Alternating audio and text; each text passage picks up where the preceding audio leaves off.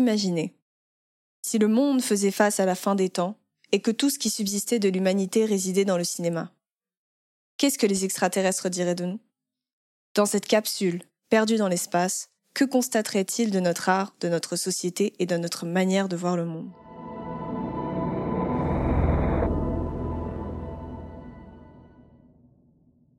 Salut Seb. Salut Rita. Alors aujourd'hui, on a choisi de vous parler d'une thématique euh, universelle qui est, euh, en gros, on voulait parler de tout ce qui est identité profonde.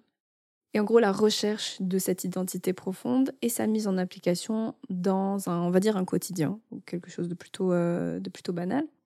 Et pour cette thématique-là, on a choisi de parler de Derry Girls.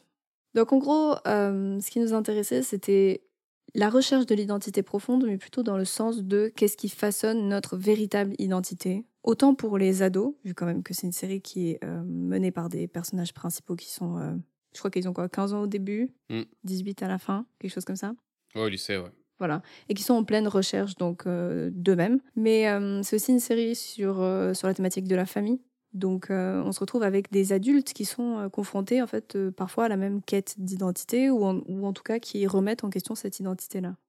Et ici, on remarque que c'est plus, en fait, qu'une simple quête de l'identité.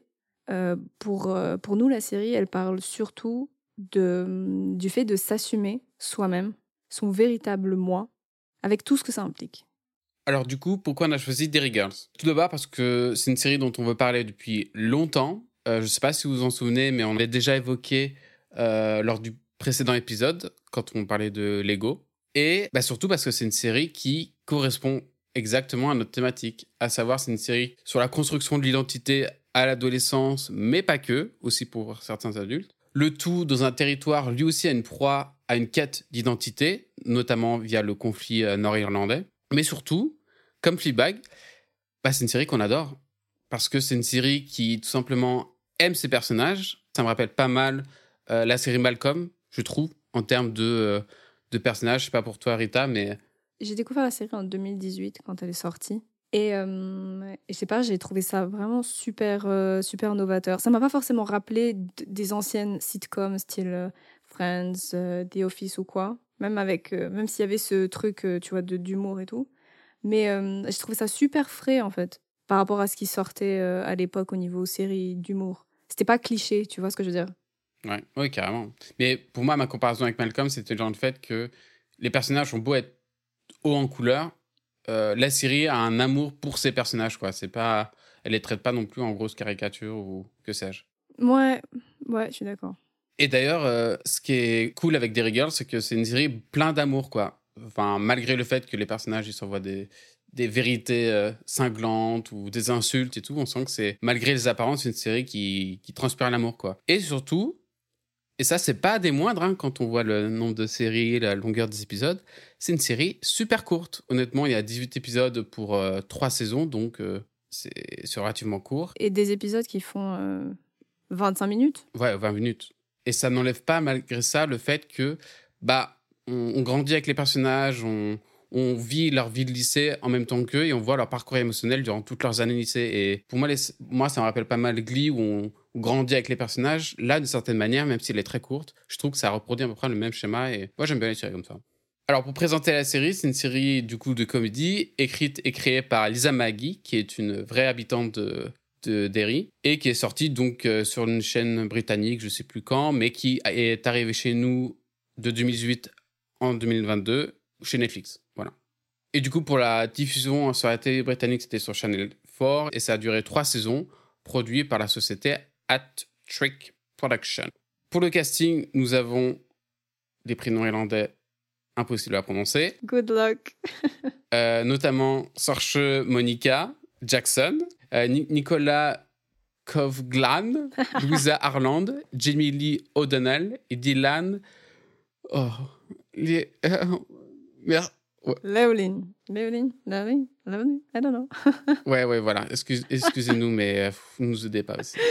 Euh, donc, du coup, pour le synopsis, nous avons les exploits personnels d'une jeune fille de 16 ans, de sa famille et de ses amis pendant le conflit nord-irlandais du début des années 90. Petite info euh, amusante sur la série, on note que c'est la deuxième série la plus populaire de la Channel 4, avec une réception critique et publique très très bonne, maintes fois nominée et primée lors des cérémonies, principalement britanniques. Voilà pour la présentation. Bienvenue dans Cinématrice.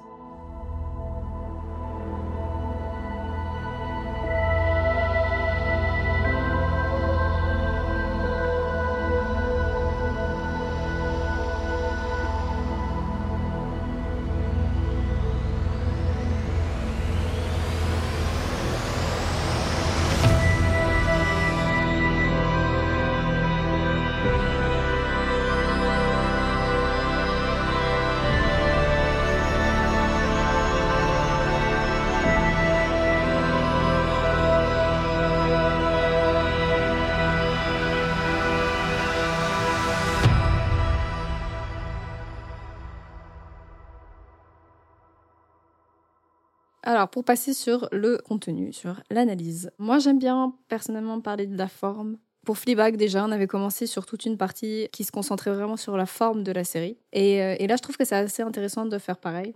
Donc, pour traiter la forme sous le spectre de notre thématique, soit l'identité profonde, on remarque qu'on a déjà une série qui a un genre plutôt hybride, je trouve. Il y a un jeu qui est fait avec le genre. Personnellement, je trouve ça assez intéressant. C'est une série en fait qui va chercher dans certains épisodes des clichés de genre, mais qui se les approprie et qui les rend à sa façon.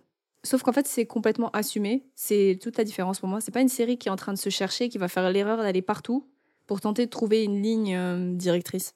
Là, j'ai l'impression que c'est vraiment assumé. Ils savent exactement ce qu'ils font.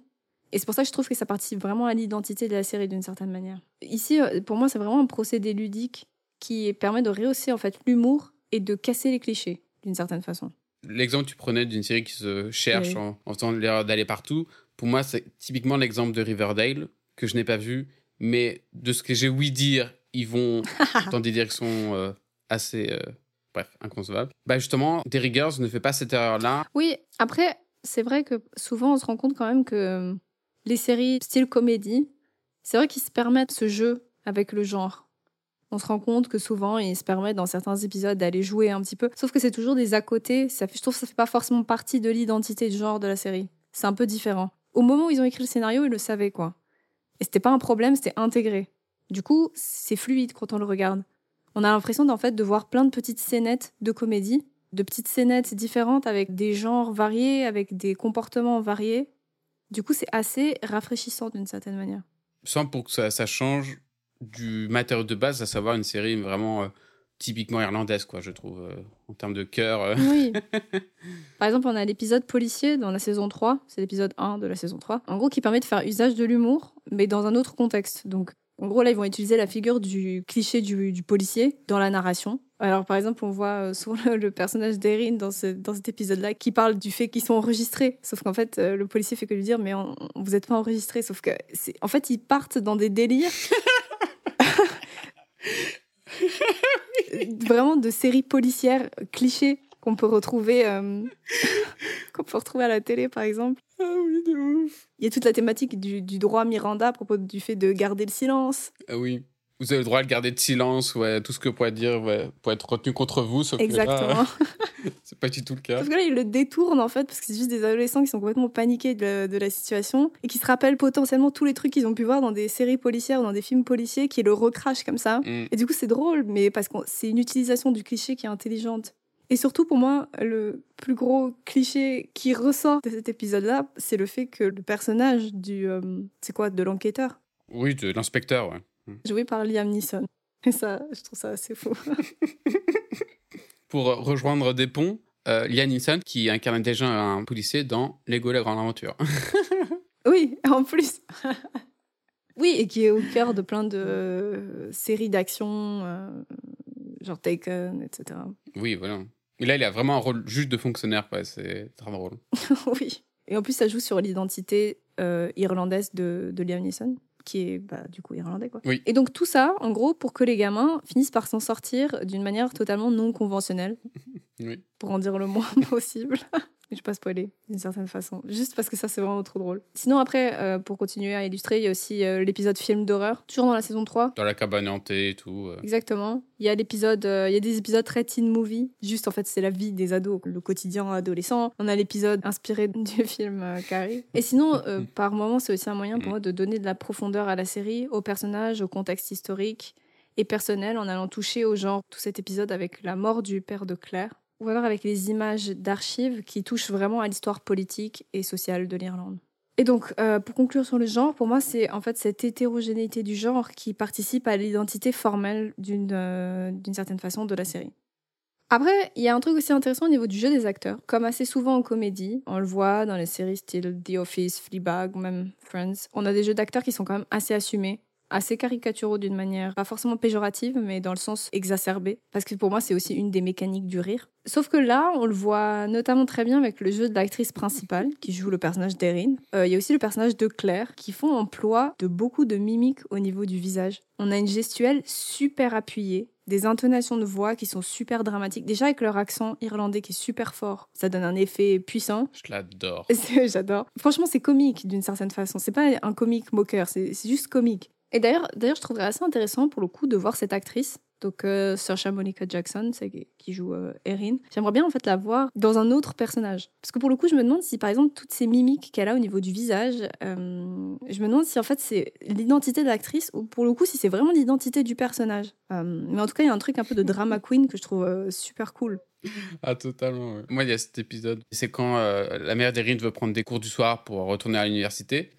Et apprenant ça, Erin, elle est en mode. euh, Enfin, c'est scandaleux, maman, tu me voles la vedette. euh, moi qui comptais à l'université en premier et tout. euh. Et c'est hilarant parce qu'elle fait une de ses têtes. Franchement, amusez-vous. Amusez-vous vraiment à faire des arrêts sur l'image sur les têtes d'Erin. C'est pas pour moquer de l'actrice, honnêtement. hein. Au, contraire, hein, c'est Ah vraiment une actrice formidable. Et elle, est- elle fait de ses têtes, mais c'est hilarant. Et c'est vraiment une extension de son jeu. C'est parfait, c'est magique, c'est magnifique. Ouais, pour moi, c'est vraiment une identité formelle du style Fleabag, par exemple, quand elle fait ses apartés. Oui, quand Fleabag fait ses hochements de sourcils en nous regardant et tout, euh, c'est exactement ça. C'est ça. Pour moi, c'est vraiment du même, euh, c'est du même registre en fait. C'est qu'il y a un truc où c'est vraiment de l'identité.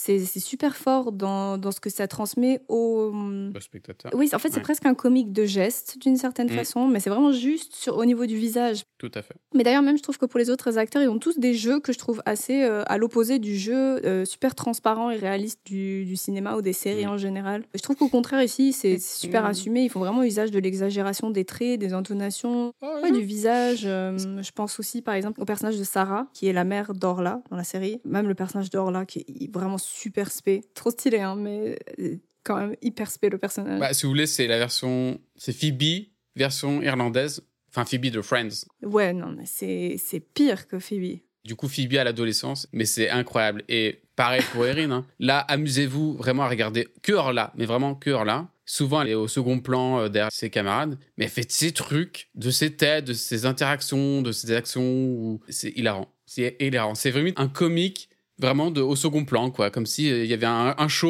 au, au premier plan et sur les côtés, il y avait des gens qui faisaient leur propre truc et c'est c'est magique. C'est ça. C'est magique. Et pour le coup, tu vois, c'est un truc que je trouve assez drôle parce qu'elle n'a pas forcément beaucoup de répliques, mais c'est pas pour autant qu'elle passe pour un personnage secondaire par Effacé, rapport aux ouais. autre, tu vois. Mm. Elle a une Ouais, manière d'incarner. En fait, c'est un- je trouve que son jeu, pour ce personnage-là, c'est un jeu d'incarnation de l'espace. Hmm. De ouf. C'est un jeu plus physique. Parce qu'elle bouge beaucoup, elle est toujours en train de faire des actions, elle est toujours en train de manger des trucs par exemple ou quoi. Donc c'est vraiment plus du physique, ouais, que du jeu qu'on pourrait voir euh, avec des répliques. Mm. On a aussi euh, ce que je trouve absolument génial, c'est des cris super dramatiques du personnage de Claire. Parce que je trouve que ça montre. Enfin, de nouveau, c'est vraiment une caractérisation du personnage. Enfin, c'est c'est son identité d'une certaine manière. Euh, tout à fait. hein. Elle est vraiment définie comme quelqu'un de lâche, peureuse, qui overreact peut-être un peu trop. Enfin, je te laisse contextualiser le- l'extrait Ouais. qui va passer. Non, mais mais, oui, euh, Pour tout ce qui est extrait, forcément, c'est des extraits en version originale. Parce que je trouve que ça Mhm. remet beaucoup mieux en contexte que la VF. De toute façon, il n'y a pas de VF. Bon, bah, de toute façon, il n'y a pas de VF. C'est impossible à doubler, je pense. Mais euh, dans tous les cas, tous les, enfin, c'est d'ordre général, dans tous les cas, tous les extraits qu'on passe, si on en passe, c'est toujours en VO parce que je trouve que ça rend beaucoup Mm. mieux l'esprit de la série, du personnage, de la réplique, peu importe. Et bon, là, euh, les extraits qu'on a mis, on sait que c'est des extraits que peu de personnes vont comprendre parce que même en comprenant bien l'anglais. Totalement Je d'accord. crois que c'était quoi? C'était même les Américains, non, qui sont. Ouais. qui ont dû se faire traduire Ouais, la bah série oui, parce qu'ils comprenaient rien. Pour vous dire, c'est pas de l'anglais, c'est de l'irlandais. C'est deux choses complètement différentes. Bah, c'est de l'anglais, mais avec un accent irlandais. Au- Au-delà de l'accent, je crois aussi qu'ils ont appris pour la Oui, série un certain. Pas un dialecte, mais un patois limite peut-être. euh, Il y a certains mots, ouais. enfin, en gros, une, Mhm. oui, des habitudes de, de prononciation, tout ça. euh, Oui, parce qu'après, tu as vraiment l'irlandais, irlandais.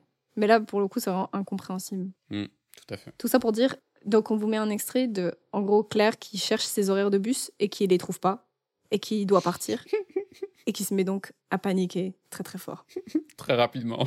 très rapidement. Time to get the bond Gloss. Check. Hubba bubba.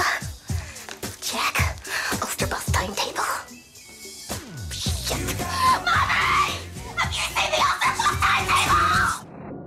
Et sinon, pour continuer donc sur l'identité au niveau de la forme, ce que j'aime beaucoup aussi avec la série, c'est qu'il y a une forme de patriotisme, d'une certaine façon. C'est des acteurs irlandais, quand même, pour la plupart, sauf le personnage de James. Le personnage est anglais, donc l'acteur est anglais aussi, mais tous les autres sont irlandais. Certains d'entre eux viennent même de la ville de, de Derry. Et on sent qu'il y a pour moi une véritable recherche d'authenticité dans le jeu d'acteurs qui passe même par le casting, qui a été prendre des acteurs de là-bas, ou alors qu'ils les ont vraiment fait travailler au niveau de l'accent pour qu'ils aient quelque chose de super réaliste. Et en plus, euh, vu l'âge de certains acteurs, il y en a quand même qui ont connu les événements du conflit nord-irlandais.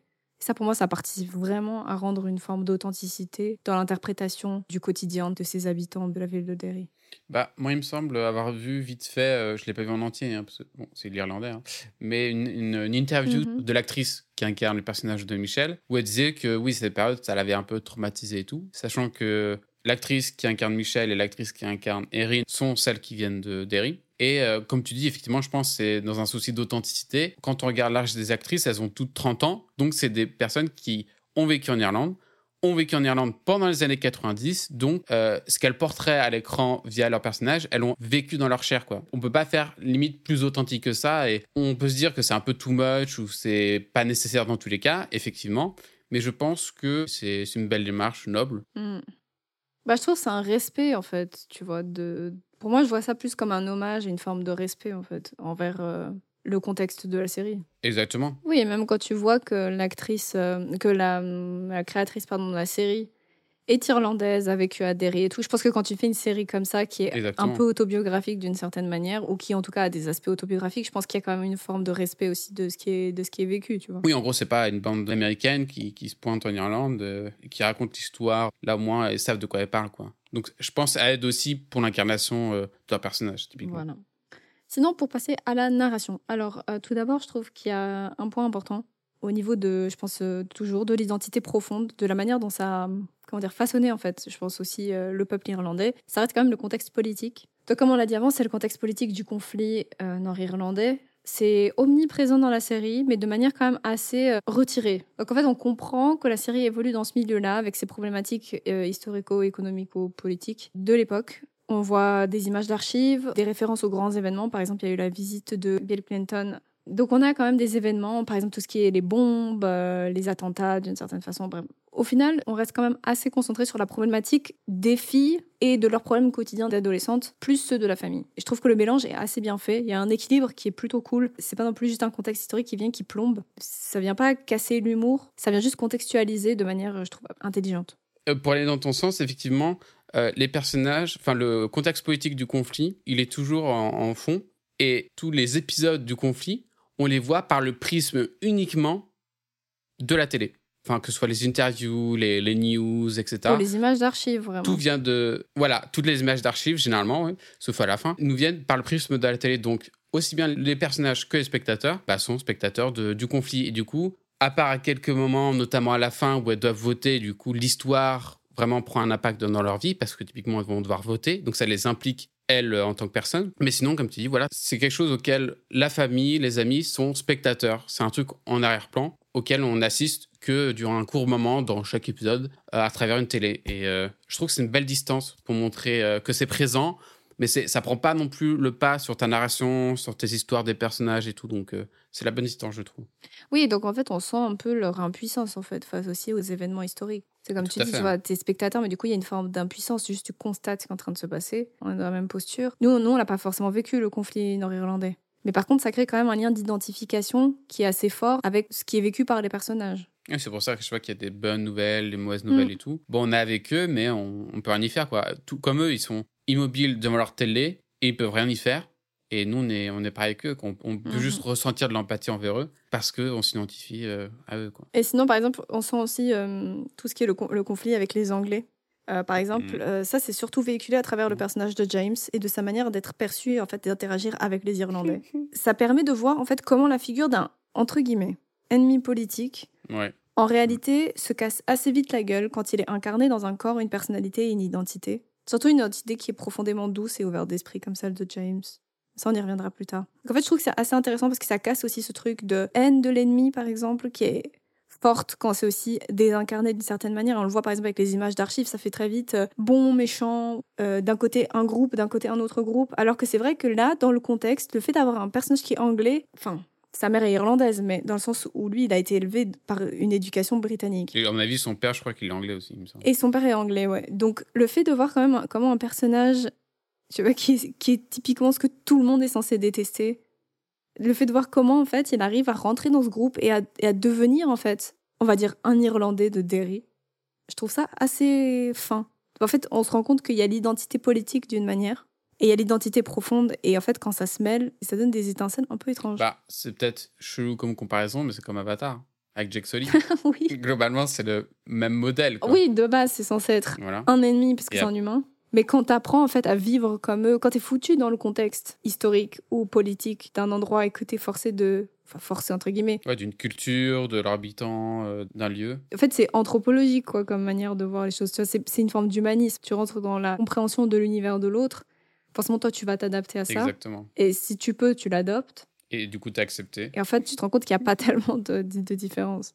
Ouais, exactement. Pour continuer sur cette idée de groupe, le motif du groupe est assez présent. Autant on a, comme je disais avant, on a deux groupes qui s'opposent. Donc on a par exemple anglais versus irlandais. On a les catholiques versus les protestants. Donc d'un côté, ça se divise énormément, je trouve. Et d'un côté, en fait, ça les rassemble. Parce qu'il y a quand même dans l'histoire cette identité d'appartenance et cette identité commune qui se renforce du fait qu'en fait, ils sont, euh, ils sont assaillis. Le fait qu'ils soient menacés, que ce soit euh, les Irlandais qui se sentent menacés par les Anglais ou alors les, les catholiques comme la famille de Erin qui se sentent menacés par les protestants d'une certaine façon. En fait, d'un côté, ça renforce l'identité de groupe et là, c'est surtout par exemple le groupe des amis et de la famille. Déjà, on le voit, ils sont regroupés dans un endroit de la ville, j'ai l'impression un peu à l'extérieur, dans un quartier catholique plutôt, donc vraiment à part. Et ensuite, on voit aussi quand même un contexte historique et économique. C'est plutôt une grande famille quand même, qui vivent tous dans une petite maison, qui font tout ensemble, qui se déplacent tout le temps ensemble. Et que c'est un peu, tout le monde se mêle de tout, même entre les voisins ou les amis. Euh, Il y a vraiment une forme de promiscuité un peu forcée.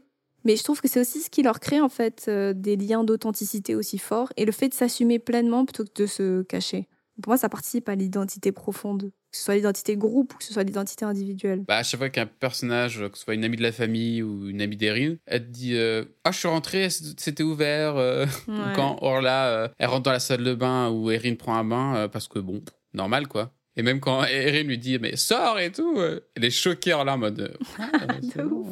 Donc, oui, c'est c'est vraiment l'idée que tout le monde vive ensemble. Mais vraiment, ils sont 15 dans cette famille. On se demande où est-ce qu'ils logent en fait. Vers la saison 3 ou la 2, je sais plus. T'as le cousin de la mère d'Erin qui vient loger chez eux. Mais j'étais en mode, mais où est-ce qu'il est qu'il dort le mec? Parce que, attends, il y a le grand-père, il y a les parents d'Erin, il y a la tante de- d'Erin, il y a Erin, il y a Orla.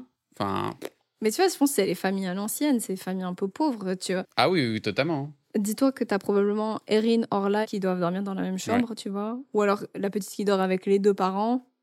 Euh, ça se trouve même le Oui, grand-père euh, et, et la fille partagent, enfin Sarah, ils partagent une chambre aussi, tu vois. Enfin, en soi, je pense que c'est un peu ça. Parce que c'est aussi le contexte euh, économique qui fait que, bon. C'est ça en fait, c'est le contexte économique, mais c'est jamais. Enfin, Erin, elle le voit vraiment comme une atteinte à, sa, à son intimité et tout, mais dans la série, comme tu l'as dit, c'est beaucoup montré comme étant quelque chose qui renforce les liens entre, entre la famille, entre les amis et tout, et que ça renforce euh, ce lien de communauté, quoi. Et c'est pas vécu comme étant juste négatif. Ouais, c'est vraiment les valeurs traditionnelles de la famille. Ouais, tout à fait. Moi, je voudrais un peu continuer sur l'aspect euh, géopolitique et notamment les enjeux que représente Derry. Derry, c'est un territoire en proie aussi à une crise d'identité. Tout d'abord, de par son nom, ou comme nous lance euh, Erin au tout début de la série, où elle dit que c'est Derry pour les uns, Londonderry pour les autres, à savoir bah, Derry pour les Irlandais Pour les cathos. catholiques et Londonderry peut-être pour les Les Irlandais protestants.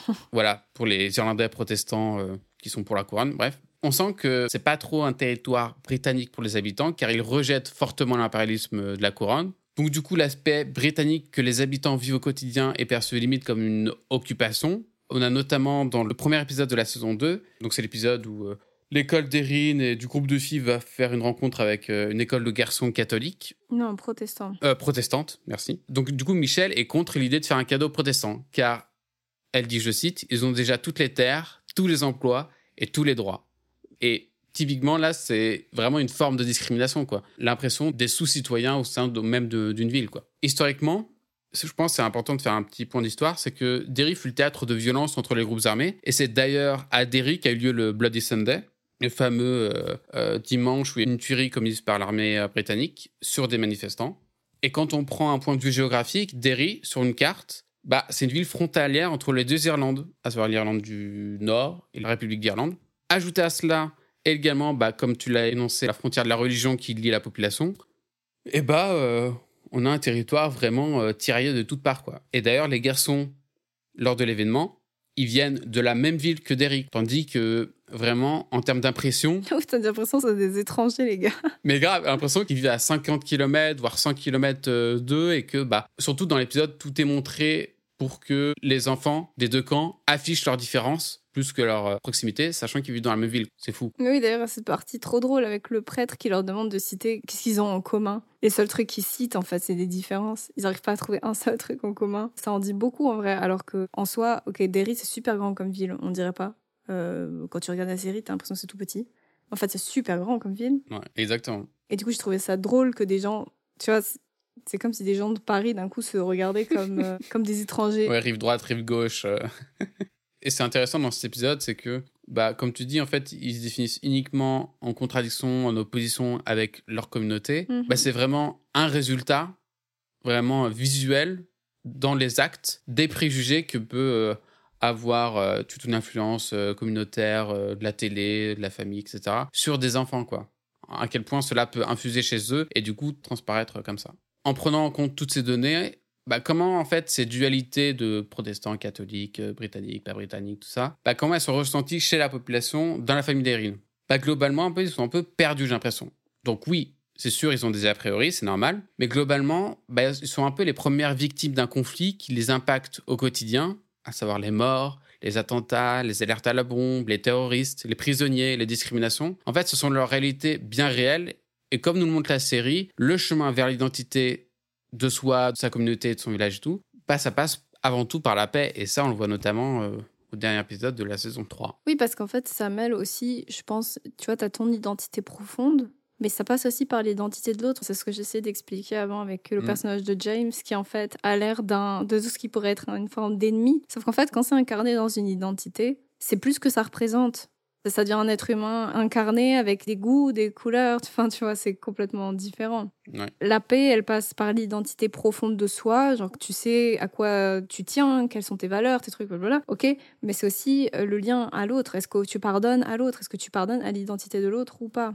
Et comment tu construis en fait une identité commune aussi, d'une certaine manière? Tout à fait, tout à fait. Et donc, euh, si on continue quand même sur l'idée des groupes, ce que je trouve assez intéressant, c'est de parler de la famille. Et dans famille, j'inclus le groupe de filles aussi. Parce qu'on se rend compte quand même qu'il y a quand même des liens familiaux. Par exemple, Michel et James sont cousins. Orla et Erin sont des cousines qui vivent en fait ensemble. Par exemple, Orla et Erin vivent ensemble, mais comme des sœurs. Et James et Michel vivent ensemble, je pense, comme des frères et sœurs aussi. Comme des sœurs aussi. Voilà. James, c'est une sœur. Ouais. Donc je trouve qu'il y a un truc en fait qui est super familial d'une certaine manière. Surtout quand on voit que toutes les mères, elles étaient potes à l'époque. Et justement, ce que je trouve hyper intéressant, c'est l'idée de la sincérité. En fait, c'est comment cette sincérité règne au sein de la famille et aussi euh, du groupe d'amis. En fait, pour moi, il y a une vraie forme d'acceptation de l'autre avec vraiment tous ses défauts. Il y a surtout beaucoup de lucidité des personnages par rapport à leur propre comportement. Oui. Souvent, on entend les personnages qui se font des reproches de manière super crue et honnête, mais alors vraiment sans aucun état d'âme. Et surtout, ça, ce qui me, voilà, ce qui m'a un peu déstabilisé au début, parce On peut se dire, oui, l'humour anglais, c'est un peu cynique, Mm. ironique, etc. Ok. Sauf que là, ça choque ni ne vexe l'autre, en fait. Ça, donc ça les choque pas, ça les vexe pas. James, c'est celui qui en prend plein la gueule quand même, pour dire. C'est pas que Michel qui le, qui le bully, c'est vraiment tout le monde. Dans l'épisode 7 de la saison 3, il y a Erin qui se plaint de Jenny Joyce et qui dit euh, Nous, au moins, on a de l'intégrité. Et là, il y a James qui se tourne vers elle et fait T'as pas non plus d'intégrité, Erin. Et je trouve que ça sort Ouais. tellement. Est c'est un personnage très doux et du coup ça sort de manière vraiment très douce, mais c'est quand même euh, c'est super réaliste, pas du tout mentir pour faire plaisir à l'autre, non. Ou alors par exemple on a le personnage de Michel qui dit à un moment d'Erin euh, dans la saison 2, euh, elle a aucun amour propre et venant de moi, euh, c'est vraiment. Et là t'as Claire qui dit oui c'est mal. je trouve que ça résume bien l'idée, c'est que c'est des personnages qui sont très très lucides de leur comportement de leur propre comportement d'une certaine façon, parfois, mais aussi du comportement de l'autre. Et en fait, ça, euh, c'est pas forcément vu comme un problème. Ouais. C'est juste évoqué, ou c'est juste euh, sorti. Mm. Ouais, c'est des personnages qui s'assument et des amis qui assument euh, l'entièreté de la personne, ses qualités, ses défauts. Il n'y a aucun faux semblant, quoi. Vraiment, tout est mis sur la table. Pour le meilleur comme pour le pire. Ouais, c'est ça. En fait, on a les personnages qui ont une forme super assumée de regard sur l'autre, de regard Mm. sur eux-mêmes. Et en fait, ce que je trouve vraiment bien, c'est que c'est pas un frein au lien entre eux. Et je trouve que c'est aussi une façon de, de mettre en avant le fait que un lien, c'est pas entravé par le fait que les personnages épousent leur identité profonde. D'une certaine façon, ce qui me vient là, c'est l'idée de pour le meilleur et pour le pire. Donc en fait, c'est avec les qualités et les défauts que l'autre a, mais c'est pas un drame. C'est là, c'est vu, c'est assumé, c'est critiqué par moments, mais c'est jamais une entrave au lien. Donc en fait, ça ne dissuade pas l'autre d'épouser son identité profonde. Au contraire. Bon, après, oui, forcément, des fois, ça crée des embrouilles parce qu'on a des personnages qui sont un peu aveuglés par leur comportement. On a tout le, le drama entre Erin et Claire, quand Claire lui avoue euh, son homosexualité, mais qu'Erin ne la croit pas. Enfin, il y a une brouille entre Michel et Erin. Bon, ça se brouille, mais c'est jamais définitif, c'est jamais un problème qui perdure. Il y a une forme de sincérité dans les échanges, mais ça n'empêche pas de se lier, quoi. Au contraire, pour moi, ça crée un lien qui est encore plus puissant. Et je trouve que ça crée une identité presque clanique des personnages. C'est vraiment une idée de clan. On a le groupe d'amis dans un premier temps, mais on a aussi la famille, comme on disait avant, qui vit ensemble dans la petite maison. On a le fait que les amis d'Erin, c'est les enfants des amis de la mère. Mm. Donc euh, c'est vraiment l'identité de la petite ville, d'une certaine façon. Oui, c'est l'expression euh, on fait les meilleures confitures euh, dans, dans les vieux pots, non? Il a pas un truc comme ça? Je sais pas. Merde, on s'en souvient pas Euh, C'est dans les vieux pots qu'on fait la meilleure confiture. Bref, vous voyez quoi. Ouais. Et du coup, pour moi, ça permet vraiment de. En fait, ça participe vraiment euh, à créer l'identité profonde de chacun des personnages, de leur individualité, mais autant ça participe à créer en fait une identité profonde du groupe. D'où naît justement le, le vrai lien authentique et conscient. Et tu parlais notamment du groupe et tout, et je pense que c'est important de mentionner l'épisode 5 de la saison 3, où c'est la promo 77. C'est un gros flashback où on assiste à l'adolescence, donc du coup l'âge euh, du groupe d'Erin et tout, mais pour les mères, et du coup ça se passe en 77.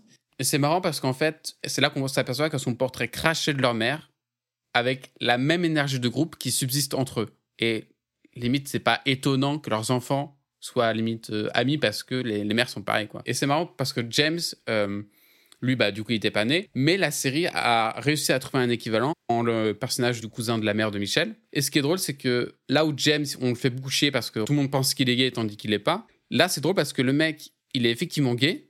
Mais on le fait pas chier parce qu'il est gay ou quoi que ce soit. On le fait chier parce qu'il est américain, ou plutôt il est canadien, comme il aime se rappeler. Et en fait, euh, tout le monde euh, le traite d'américain, tandis que c'est un Canadien, quoi. C'est cette même dynamique, comme si on reproduisait un modèle où on fait chier un personnage pour ce qu'il est, tandis que bah, il l'est pas. C'est la même dynamique, la même dynamique de groupe et tout. Et j'ai même envie de dire que c'est en termes de forme à mettre dans le même panier des trucs genre l'épisode horreur, l'épisode teen movie, l'épisode Carrie. J'ai l'impression que c'est un peu l'épisode flashback où l'histoire se réécrit entre parenthèses, quoi où les mères à l'adolescence sont l'exacte copie des filles euh, à leur âge et tout. Ouais, c'est un épisode plutôt drôle. Et pour revenir à cette euh, identité par le groupe, il y a un bon exemple que j'aime rappeler qui est tout simple, c'est euh, notamment Claire dans le tout premier épisode de la saison 1. Elle décide d'enlever sa veste en jean à la place de son blazer. Et voyant que euh, Erin l'a pas fait, elle dit bon bah je veux pas être singulière toute seule quoi. Comme si il fallait être singulière ensemble ou sinon rien quoi. L'identité par l'appartenance à un groupe mais pas euh, l'identité solo. Oui, et puis c'est aussi très euh, caractéristique de l'adolescence, il y a ce truc aussi, tu vois, de l'identité de groupe. Pour finir sur le groupe, il y a un autre exemple que je trouve parfait et qui montre vraiment les liens vraiment très très forts qu'il y a entre eux. En fait, ils sont tellement proches que les mythes sont vus comme des sœurs. Et dans la saison 3, quand James et Erin s'embrassent et que Michel les surprend, elle leur dit direct que c'est de l'inceste et que cela la fout la gerbe. Car après tout, elle, c'est son cousin, donc bon, on peut comprendre que c'est bizarre de voir son cousin euh, smack avec sa meilleure amie. Mais ça montre surtout que elles sont toutes tellement proches, limite comme une deuxième famille, que l'idée même d'un couple dans le groupe, un peu comme dans Friends, ce serait le péché ultime, quoi. Là où, du coup, bah, Friends, c'est vraiment un groupe d'amis où tout le monde peut se pécho. Derry Girls, c'est là qu'on observe que c'est vraiment juste une grande famille, pas que des amis, c'est vraiment une famille, quoi. Ouais, parce que j'allais dire, Friends, c'est vraiment le, c'est le défilé. hein. Ils passent tous euh, les uns avec les C'est autres. Quoi.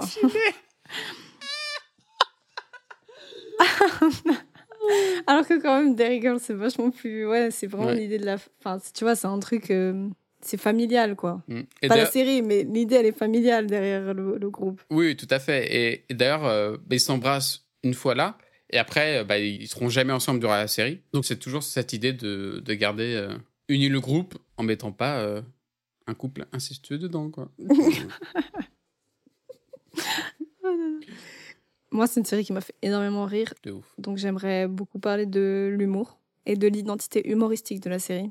Je pense quand même que la sincérité des personnages entre eux, c'est une des dynamiques majeures de l'humour dans la série. Donc on a des personnages qui sont vraiment à fond dans leur délire et dans des décalages qui sont vraiment assez grands avec toute Mm. forme de rationalité. Sauf qu'en fait, dans l'univers, qui est un peu absurde, ça s'instaure parfaitement et c'est totalement accepté. Par exemple, on a le personnage d'Orla et de sa mère, donc euh, Sarah.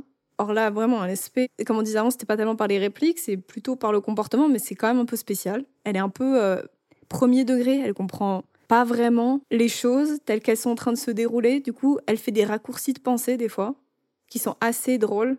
Euh, J'ai en tête par exemple euh, toujours euh, saison 1 épisode 1, pour moi c'est un des épisodes les plus drôles, où en fait on a le personnage de Claire qui fait euh, un jeûne pour aider les enfants éthiopiens. Et en gros elle veut faire signer euh, des feuilles ou euh, comment on appelle ça? Ah oui, euh, oui, en gros, c'est pour sponsoriser la démarche de l'étudiante, et du coup, tu donnes de l'argent pour sponsoriser la démarche, et voilà.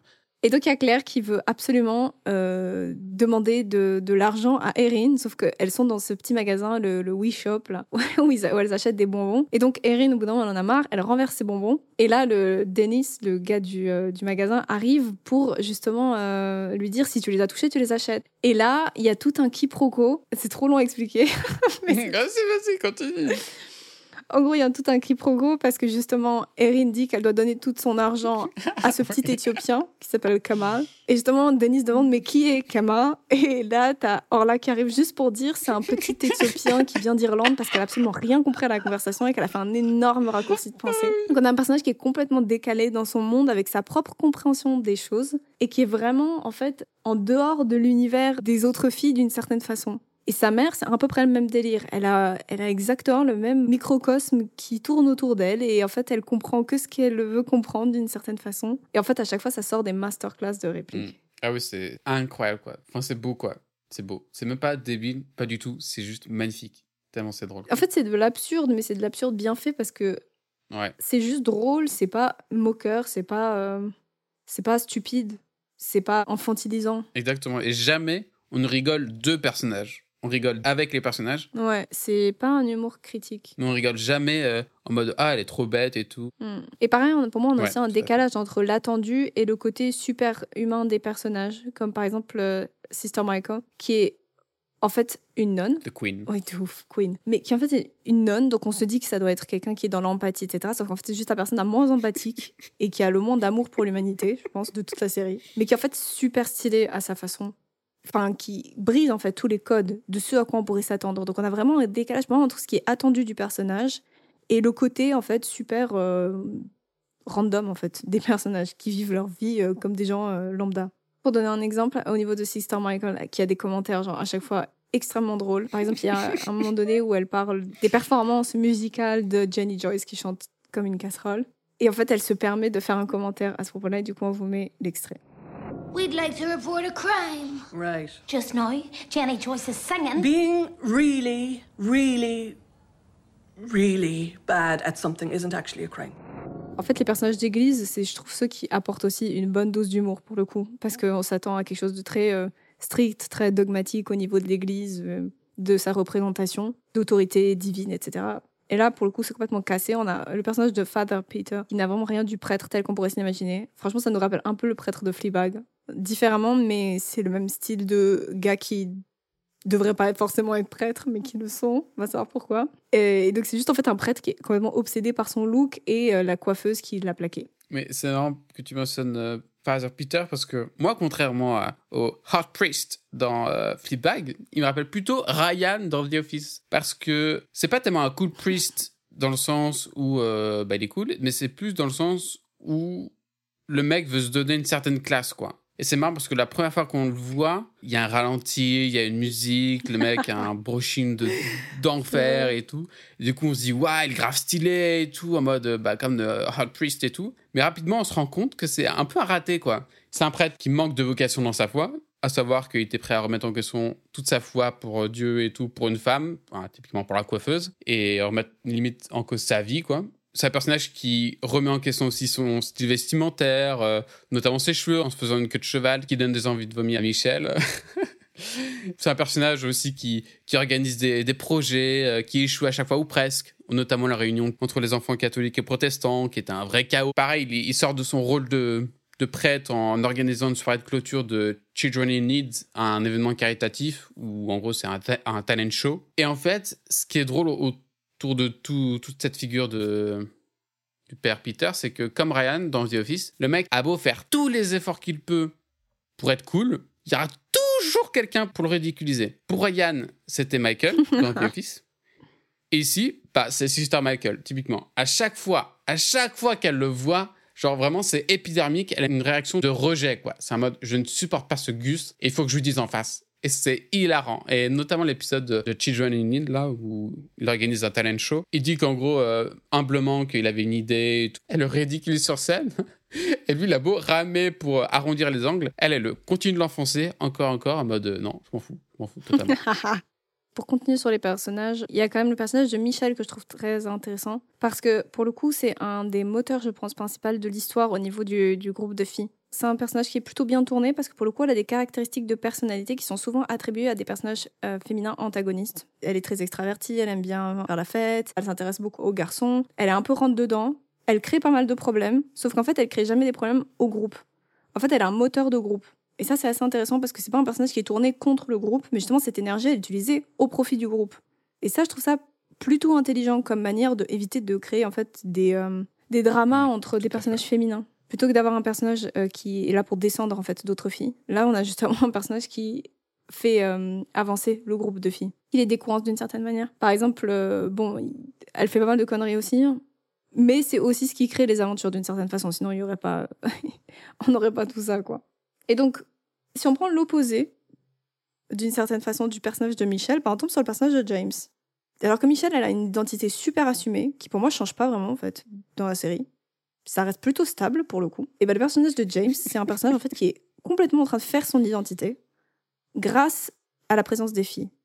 Donc on a un personnage, comme je disais, qui est très doux, mais qui est plutôt renfermé au début, qui est timide, réservé, on sent qu'il se cache. Il est franchement même pas humanisé au début. Dans la saison 1, la première caractérisation du personnage, c'est quand même Erin qui demande à qui appartient ce mec en parlant de James. Et là, t'as Michel qui répond à moi. Donc au début, c'est même pas forcément un humain, c'est une sorte d'appartenance, à- on dirait presque un animal de compagnie d'une certaine façon. Et donc en fait, il est forcé de redéfinir son identité par tous ses entre guillemets défauts, soit le fait que par exemple qu'il parle comme un anglais, qu'il n'a pas la culture irlandaise, qu'il doit intégrer une école de filles où il n'y a pas forcément de toilette pour lui par exemple, des trucs comme ça. Et on voit qu'en fait tout chez lui est remis en cause, même son genre et sa sexualité, parce qu'on se rend compte que tout le monde le traite de gay ou d'efféminé par exemple, alors qu'en fait pas du tout, c'est un personnage hétérosexuel. Et sinon, au niveau du genre aussi, on se rend compte que c'est assez lié à son rôle social dans le groupe. Le fait que, bon, bah, quand même, euh, il est tout le temps avec des filles. et qu'en fait, à des moments, par exemple, il va euh, prendre euh, des bottes de, de Orla ou alors qu'il va se maquiller comme. Enfin, c'est pas du tout dans une logique de transgenre, de truc. Pas du tout. C'est juste, en fait, fluide. Il s'adapte au milieu dans lequel il est. Et ça vient aussi redéfinir, je pense, son lien à la famille. Sa mère l'a abandonné, il n'a pas l'air d'avoir trop de lien avec son beau-père. Il est loin, en fait, de sa famille d'une certaine façon et de son pays aussi où il a grandi.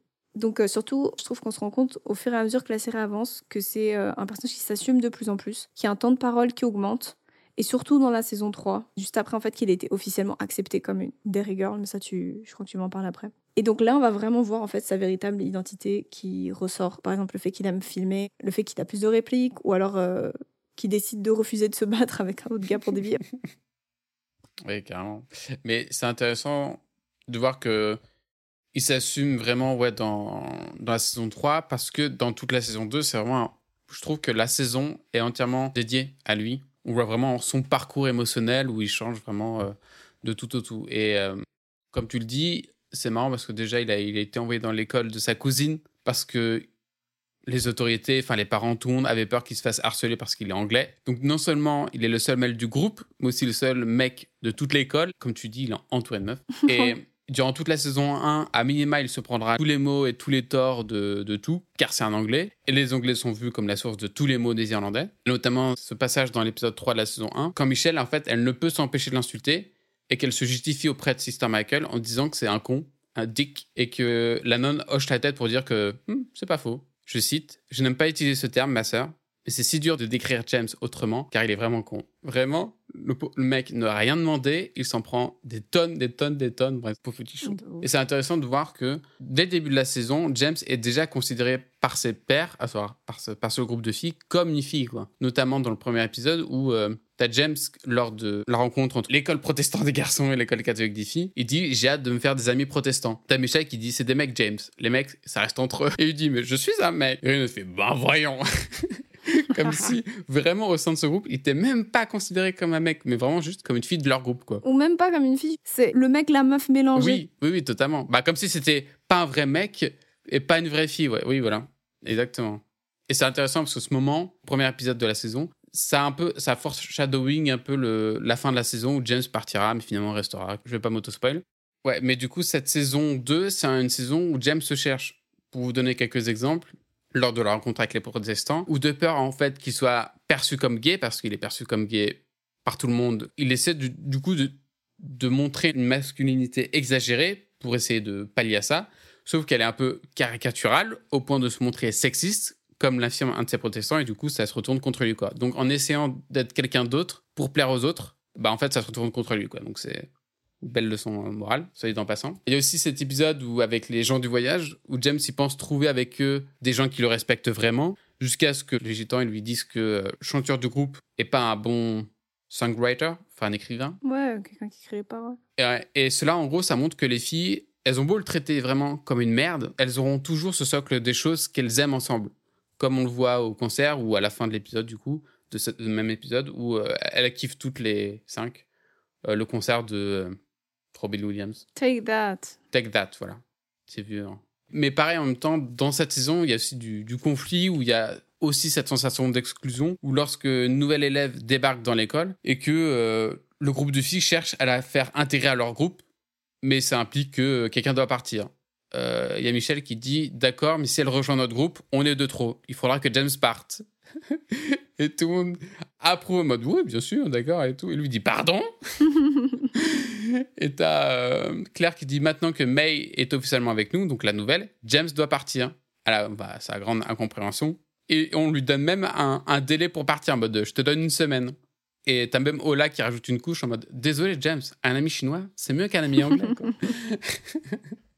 c'est vraiment la saison où euh, on tire sur la corde pour le tenter et tout, où son identité au sein du groupe et au sein de lui-même se retrouve challengée et euh, devra faire, euh, devra prendre une décision quoi, in fine.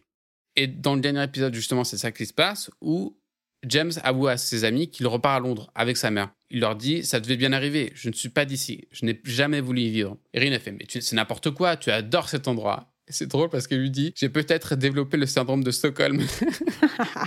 c'est marrant parce que le syndrome de Stockholm, c'est typiquement c'est quand une victime prend d'affection son agresseur. Non, mais il a été kidnappé, le gars. Et... Et là, c'est vraiment vécu comme étant quelqu'un qui a pris cher tellement que finalement, il, il s'est lié de sympathie avec les, ouais, avec les meufs. Et il finit par écoutez-moi, c'était sympa ici, mais je dois rentrer chez moi, au revoir.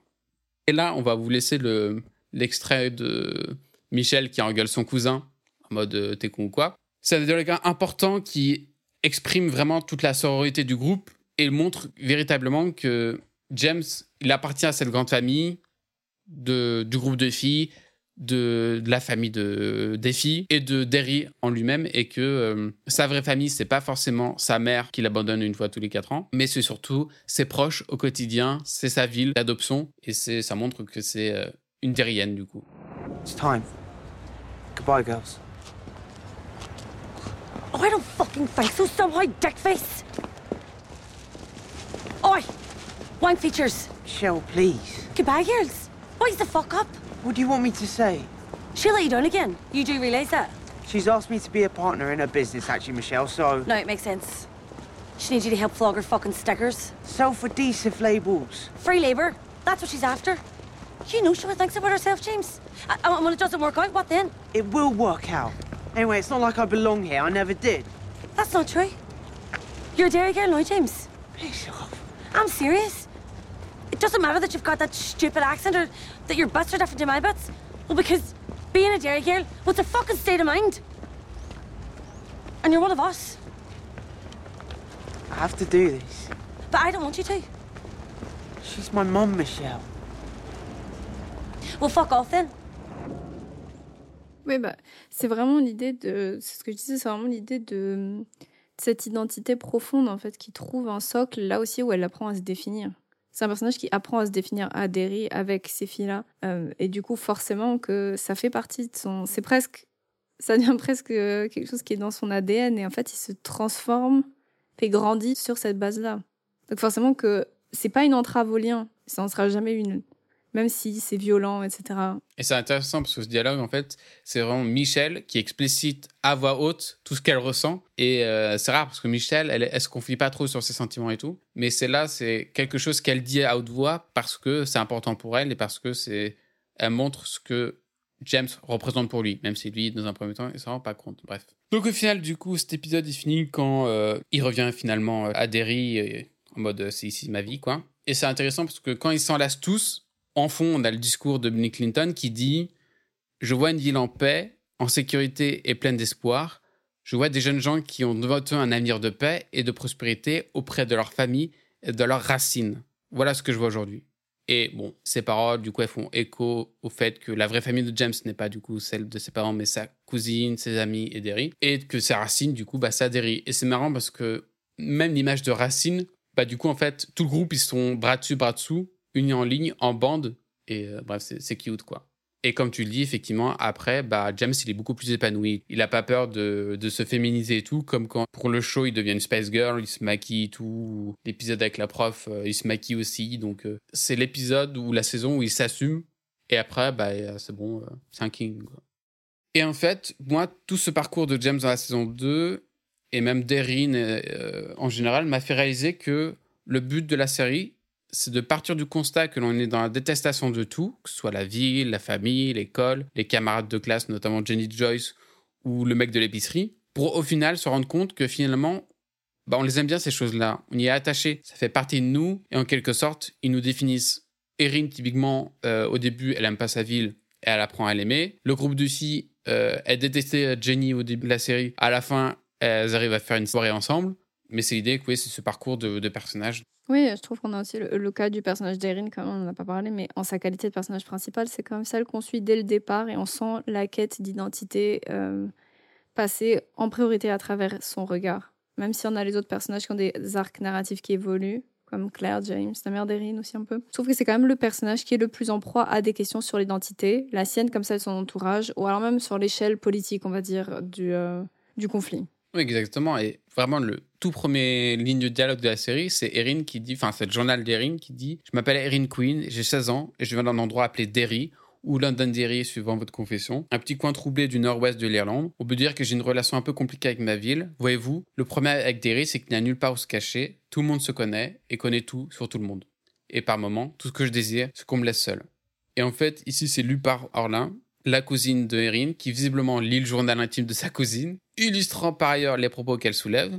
Et c'est l'idée que c'est impossible d'être seul, tout est partagé, tous nos secrets sont connus tous, toutes nos qualités, tous nos défauts, enfin bref. Voilà, c'est ce que tu as dit en haut. En fait, de par ce, passage, tout tous les enjeux de la série sont, sont évoqués ici. Je vais faire un petit aparté sur la mère parce que c'est un personnage euh, qui est intéressant et qui est notamment traité lors d'un épisode, l'épisode 2 de la saison 3, où euh, bah, typiquement c'est une femme enfermée dans son quotidien et surtout dans un rôle de mère de famille qui s'occupe de tout, qui a énormément de responsabilités. Et un jour, comme euh, toutes les femmes au foyer, je pense, un jour, euh, elle pète un plomb car il n'y a plus d'eau chaude. Cet événement, ça a tellement été la goutte de trop que euh, c'est là qu'elle s'est rendue compte qu'elle était tellement surchargée par la charge de travail et donc la charge mentale de la famille qu'elle avait oublié de questionner ses besoins à elle. Et donc, à partir de ce moment, elle se met à regarder et rechercher en elle ses besoins pour s'autoriser, du moins dans un premier temps, euh, elle a peur, mais à s'autoriser à, rêver d'une vie meilleure et notamment reprendre l'université.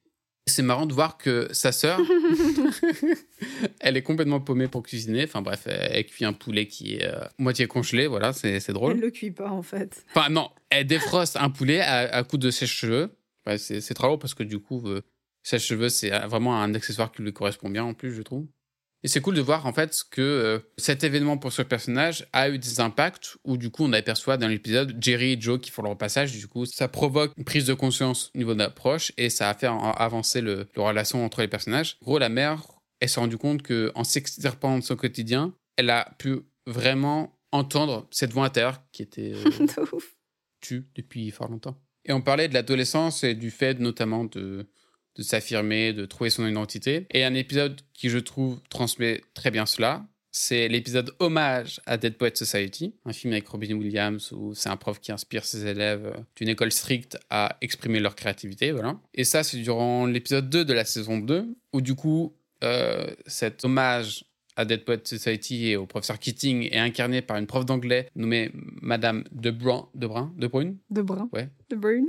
de Brune, bref, voilà. Euh, et du coup, bah, comme Mr. Keating dans Dead Poet Society, elle impulse au groupe de filles et à la classe à trouver leur voix. Et c'est drôle parce que dans le film avec Robin Williams, on voit comment les jeunes peuvent s'émanciper d'un système qui les oppresse, à savoir aussi bien les années 60 que l'école, que leurs parents et tout. C'est vraiment un vrai propos politique. Et si, en fait, j'ai l'impression que c'est juste une prof qui pose des questions existentielles à des ados qui ne s'en sont vraiment jamais posées aucune, quoi. À savoir, euh, vous n'avez qu'une vie, vous devez la vivre, trouvez votre chemin, laissez votre trace. Et en fait, ça me rappelle euh, l'ego, en fait, avec la prophétie générique. Ici, en gros, c'est un discours inspirant auquel tout le monde peut s'identifier, mais qui, dans les faits, est relativement creux, quoi. Oui, mais justement, je trouve qu'en fait, c'est la prof qui sied le mieux à l'esprit adolescent, tu vois. Genre, elle l'a compris, elle l'utilise pour communiquer avec eux, sauf qu'en fait, tu te rends compte que ça, c'est drôle parce qu'elle est, elle est tellement comme une ado qu'en fait, elle est aussi volatile. Insaisissable, ouais. Elle se casse. Et eux, ils sont en mode, mais pourquoi elle est partie Euh, Parce qu'en fait, ils s'attendent pas à ça de la part d'une adulte. Sauf qu'en fait, c'est juste une prof qui les confronte d'une certaine façon à leur propre esprit hyper muable, hypocrite un peu par moment, tu vois, genre abandon des principes qu'elle qu'elle a essayé de leur enseigner et tout, parce qu'elle dit non, mais je vais gagner plus ailleurs, tu vois. Et du coup, pour faire une forme, euh, enfin, pour résumer les enjeux de la série, déjà, on commence avec l'histoire d'Erin, qui est lue dans un journal intime, mais lue par quelqu'un d'autre, comme tu as dit avant, par le personnage là. Pour finir quand même sur elle, qui termine la saison 3 en récitant euh, ce qu'elle pense à propos de l'adolescence et du fait de grandir, etc. Et ça, elle le dit directement à la caméra, et en reprenant en fait en main son histoire. Donc ça veut dire qu'au début, on a un personnage qui explique les choses pour elle, alors que c'était écrit d'une certaine manière sur un journal. Alors que là, c'est vraiment elle en fait qui s'exprime face à la caméra de James et qui dit les choses dans une forme de témoignage euh, oral. Je pense que c'est l'histoire d'adolescents, parce que je pense que c'est vraiment viable pour tous euh, les adolescents de l'Irlande à cette époque-là, en fait, qui tentent de reprendre en main leur histoire et donc en fait leur identité. Et c'est ce qu'on voit aussi, comme on l'a dit, avec le contexte politique et notamment la dernière saison qui se termine avec cette histoire du vote. Et donc c'est aussi réussir à faire le lien et à aimer cette identité profonde, que ce soit celle de la ville, de Derry, que ce soit celle de la famille, euh, même si c'est parfois conflictuel sous certains aspects, ou encore euh, avec ses amis. Et en gros, c'est vraiment développer son identité profonde sans que ça fasse entrave au lien. Et je pense que c'est tout l'objectif qui est montré dans le dernier épisode avec la problématique du vote et de cette jeunesse en fait qui doit pardonner et abandonner, je pense, euh, le combat pour tenter de reconstruire une identité commune et globale, mais ensemble. Bah justement, dans le dernier épisode, on voit chaque personnage confronté à son bulletin de vote, que ce soit aussi bien euh, Liam Neeson, euh, le flic de Liam Neeson, l'épicier, euh, le voisin, tout le groupe des filles. D'ailleurs, on n'a pas vu James voter. Ça se trouve, il pouvait pas voter. Bref. Et bah, du coup, ça va dans ton sens, à savoir, en tant qu'individu, quel avenir je donne à mon territoire, ma ville, à l'identité commune, et c'est un choix auquel tous se confrontent et tous choisissent pour au final aller en faveur du oui, en faveur de la paix. Ouais. ok, bah merci beaucoup de nous avoir suivis pour cet épisode de Cinématrice. Suivez-nous sur les réseaux sociaux, on vous met tous les liens en description. Vous pouvez nous suivre aussi sur la chaîne YouTube et restez aux aguets pour le prochain épisode. Et commentez s'il vous plaît là. Oh, on veut vos avis là. Ça se trouve on fait de la merde depuis le début là. Oh. Commentez. Commentez. Please. Commentez, likez les vidéos. Je rigole. Bye. Au revoir. Bye. Donc c'est la fin de cet épisode. Un grand merci à tous de nous avoir suivis. Ce podcast, il serait pas là sans Théo Mouti, aka M2TY, qui assure toute la post-production du podcast et la composition musicale, ainsi qu'à l'artiste Moria via son entreprise Hérésie Graphique, qui nous a fait un taf incroyable pour imaginer et créer le design pour Cinématrice. Donc, bah, un très grand merci à eux. Vous pourrez bien évidemment suivre leur travail via leur lien inscrit dans la description de tous les épisodes. On vous encourage grandement à le faire car ils sont juste bah, très talentueux. Prenez soin de vous. À la prochaine et gros bisous.